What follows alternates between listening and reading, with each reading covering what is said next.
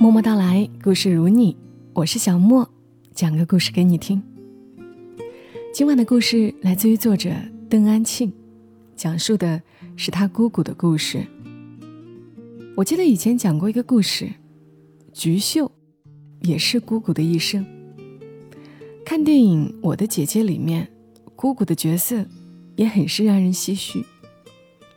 我们很多人说起自己的姑姑，似乎都是。勤劳的，奔忙的。今天的姑姑也是如此。我们一起来听邓安庆《归去来兮》。小时候，姑姑常来我家，吃了晚饭就住下，住了两天就又沿着长江大堤走回去。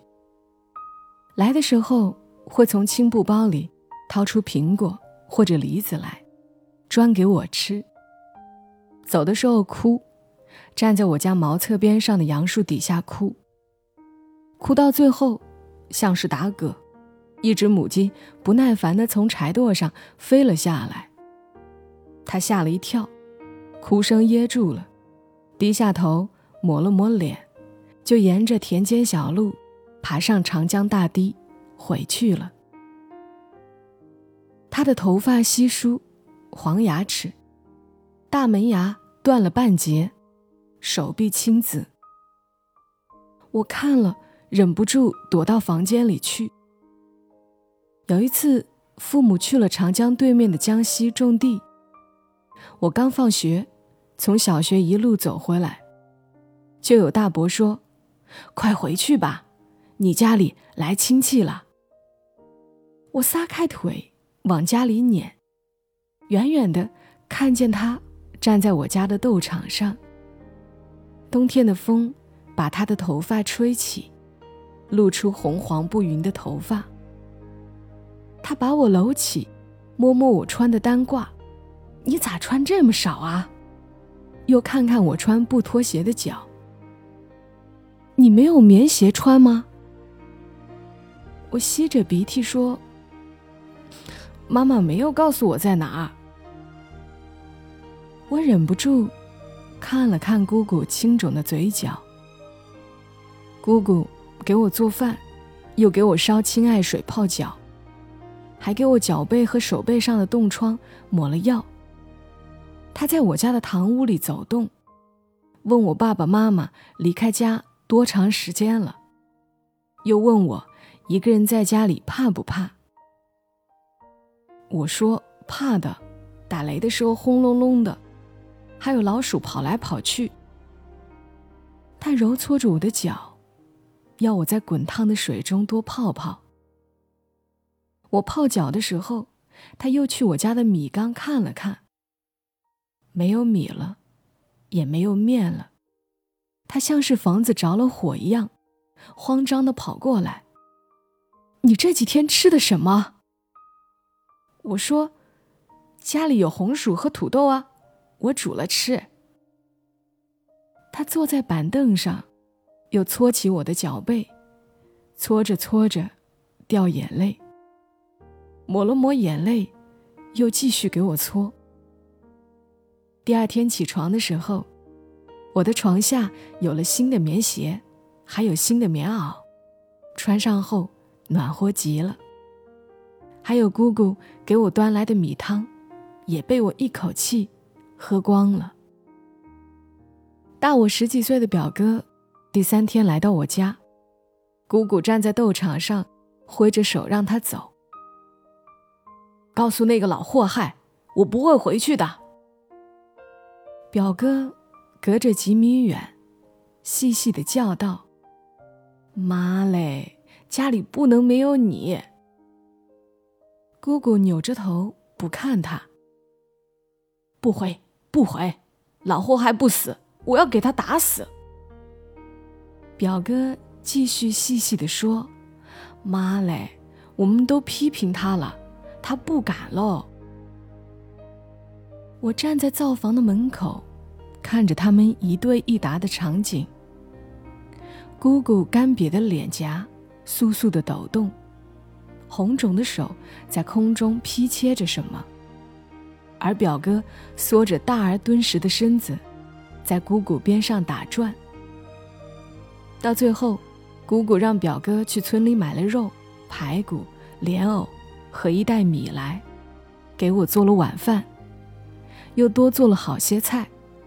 我说太多吃不完的，他说你明天后天把菜热热就好了，别喝冷水。实在饿了，去我那里，知道吗？我点点头。他收拾好东西，表哥走在前头，他跟在后头。我站在路口看着他们离去。走着走着，姑姑突然又转身过来：“你到我家去吧。”我摇头：“我还要上学啊。”他点点头，从他上衣的兜里掏出手帕，一层一层打开，里面有钱。这是十块钱，没米了就去村里买，知道不？有时候姑父沿着长江大堤下面的村庄收破烂，也会到我家来。那时我正站在板凳上，拿着锅铲炒菜。他就站在灶房的门口，笑眯眯地看我。我回头见是他，叫了一声。他黝黑的脸上更是笑意满满。我不愿意靠近他，因为他身上很脏，带着垃圾的臭气。他抽着劣质呛鼻的烟，不断咳嗽，咳咳一口浓痰吐到豆场上。我不知道为什么，十分害怕他。姑姑来的时候，他从来没有来过。他来的时候，姑姑也从来没有来过。他们像故意相互错开。唯有一次，他们相聚在我爷爷的葬礼上。爷爷的棺材放置在老屋的堂屋里，大伯、二伯，我父亲守灵。姑姑站在棺材边上喊：“我今早晒衣服，你都冲上来打我一气。”他把手臂上的淤伤亮给他的三个弟弟看。大伯说话了：“大哥，你这要不得。”姑父摊开手掌说：“她从嫁过来就对我父母不好，对我也不好。”姑姑趴在棺材上。嚎啕大哭起来！你个畜生，我早不想跟你过了。姑父蹲在老屋的门口，你对我从来都不好。大伯站在他们中间，老两口不就是争争吵吵、打打闹闹的过一生吗？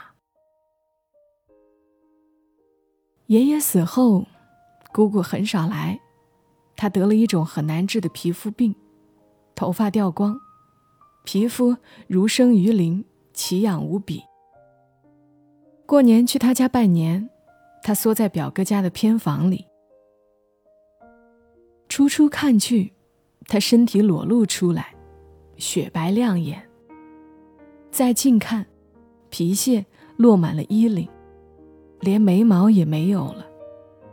我内心泛起一阵恶心感。他从竹椅上站起来，喊我的名字。我且答应，且往后退，匆匆说了一句“新年好”，就跑掉了。远远的，他在喊我。我站在路口回头，他手上拿着苹果和饼干，让我拿着吃。我摇手说：“不用了，我还要去拜年。”说完跑走了。再一次，他到我家里来，是表哥的缘故。姑姑与姑父长久的争吵，大表哥压抑多年的怒火爆发了，冲到姑姑的厨房，把她所有的东西都砸碎了。夜里我们都睡着了，听到敲门声，爸爸起床刚一开门，姑姑一下子就坐在堂屋的地上。拍着心口，痛得呻吟。爸爸抱着她，拍着他的背部。好久，姑姑才缓过气儿来。我给姑姑端了杯水过来，姑姑的手抖得拿不住，手上的皮屑纷纷扬扬的落下来。我又一次难以抑制自己的恶心感。爸爸毫不在乎这些，他抱着姑姑问长问短。我想起爸爸说起自己很小的时候，姑姑就出嫁了。爸爸在家里饿得没饭吃，就去姑姑家。姑姑把家里仅有的米都上了，让他吃。后来爸爸中风了，天天坐在斗场上，毫无生活下去的意志。姑姑依旧从长江大堤那边走下来，走到我家斗场上，叫了一声“弟哎”。爸爸抬头愣愣的看他，姑姑又喊了一声“弟儿”。我们站在边上，好奇的看着他们。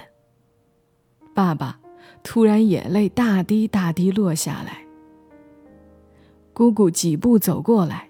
搂着他，哄着他。哭什么呀？莫哭啊！说着，自己也哭起来。他没有眉毛的脸，红扑扑的，脸颊没有皮肤的保护，都有些发皴。他住下来，陪着我爸爸去打针，又喂药给爸爸吃。他不再那么矫健的抱起一袋棉花送到阳台上去，他的步伐迟滞，眼睛老是像蓄着泪水，风吹了吹就出来了，抹了抹，又出来了。姑姑的笑，是在他说起自己的孙子孙女时绽开的。大表哥的子女争气，都考上了我们当地的重点高中。说不定他们都能上名牌大学，甚至是清华北大。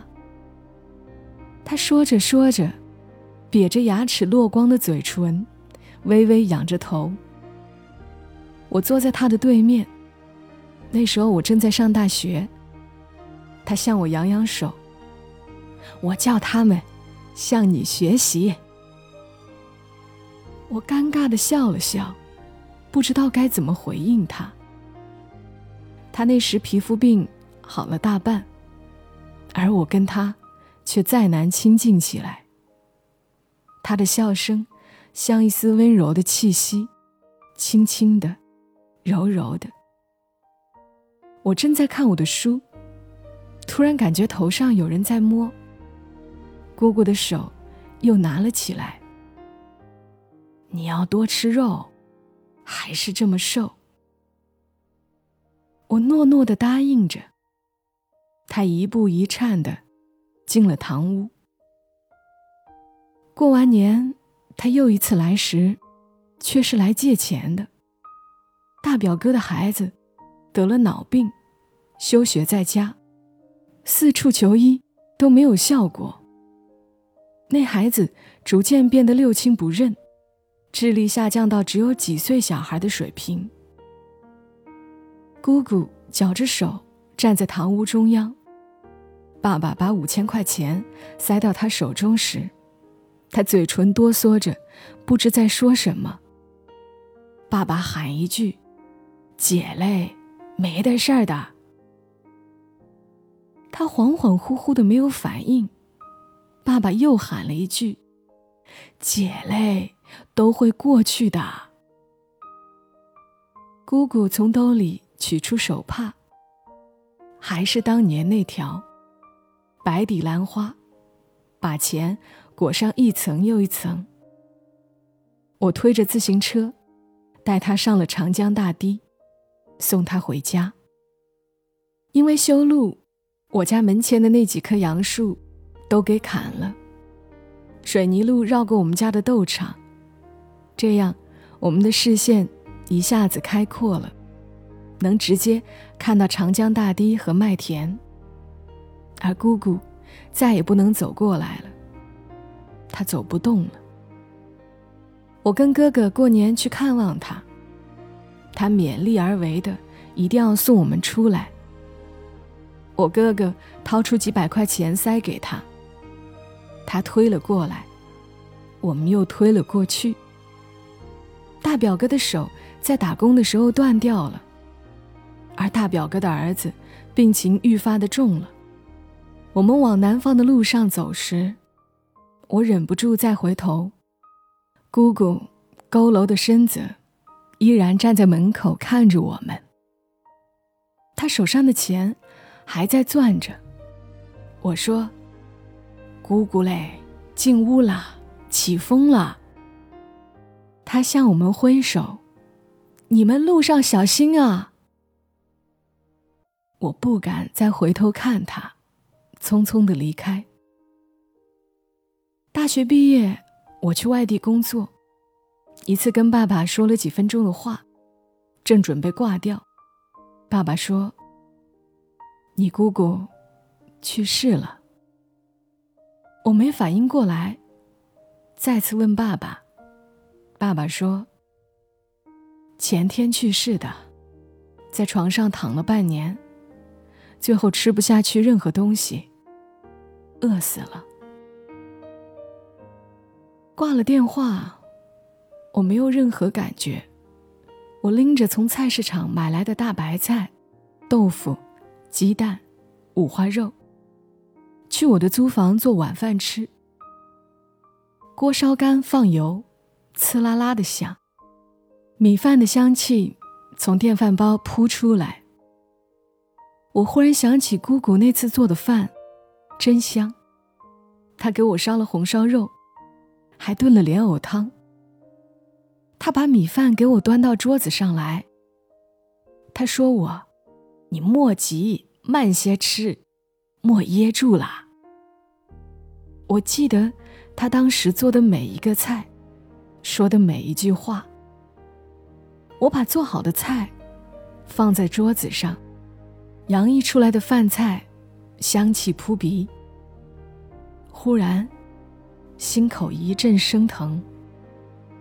爸爸说：“姑姑最后瘦的只剩下皮包骨头，大小便失禁。”我不敢多听下去。姑姑死后半年。大表哥为瘫痪在床的姑父去池塘洗东西，淹死。再过三个月，姑父去世。再过两个月，大表嫂自杀。这些，姑姑都不会知道的。那次从长江大堤上骑自行车送姑姑回家，他细瘦的手臂紧紧地搂着我的腰。江风吹落防护林的枯叶，哗哗如落雨。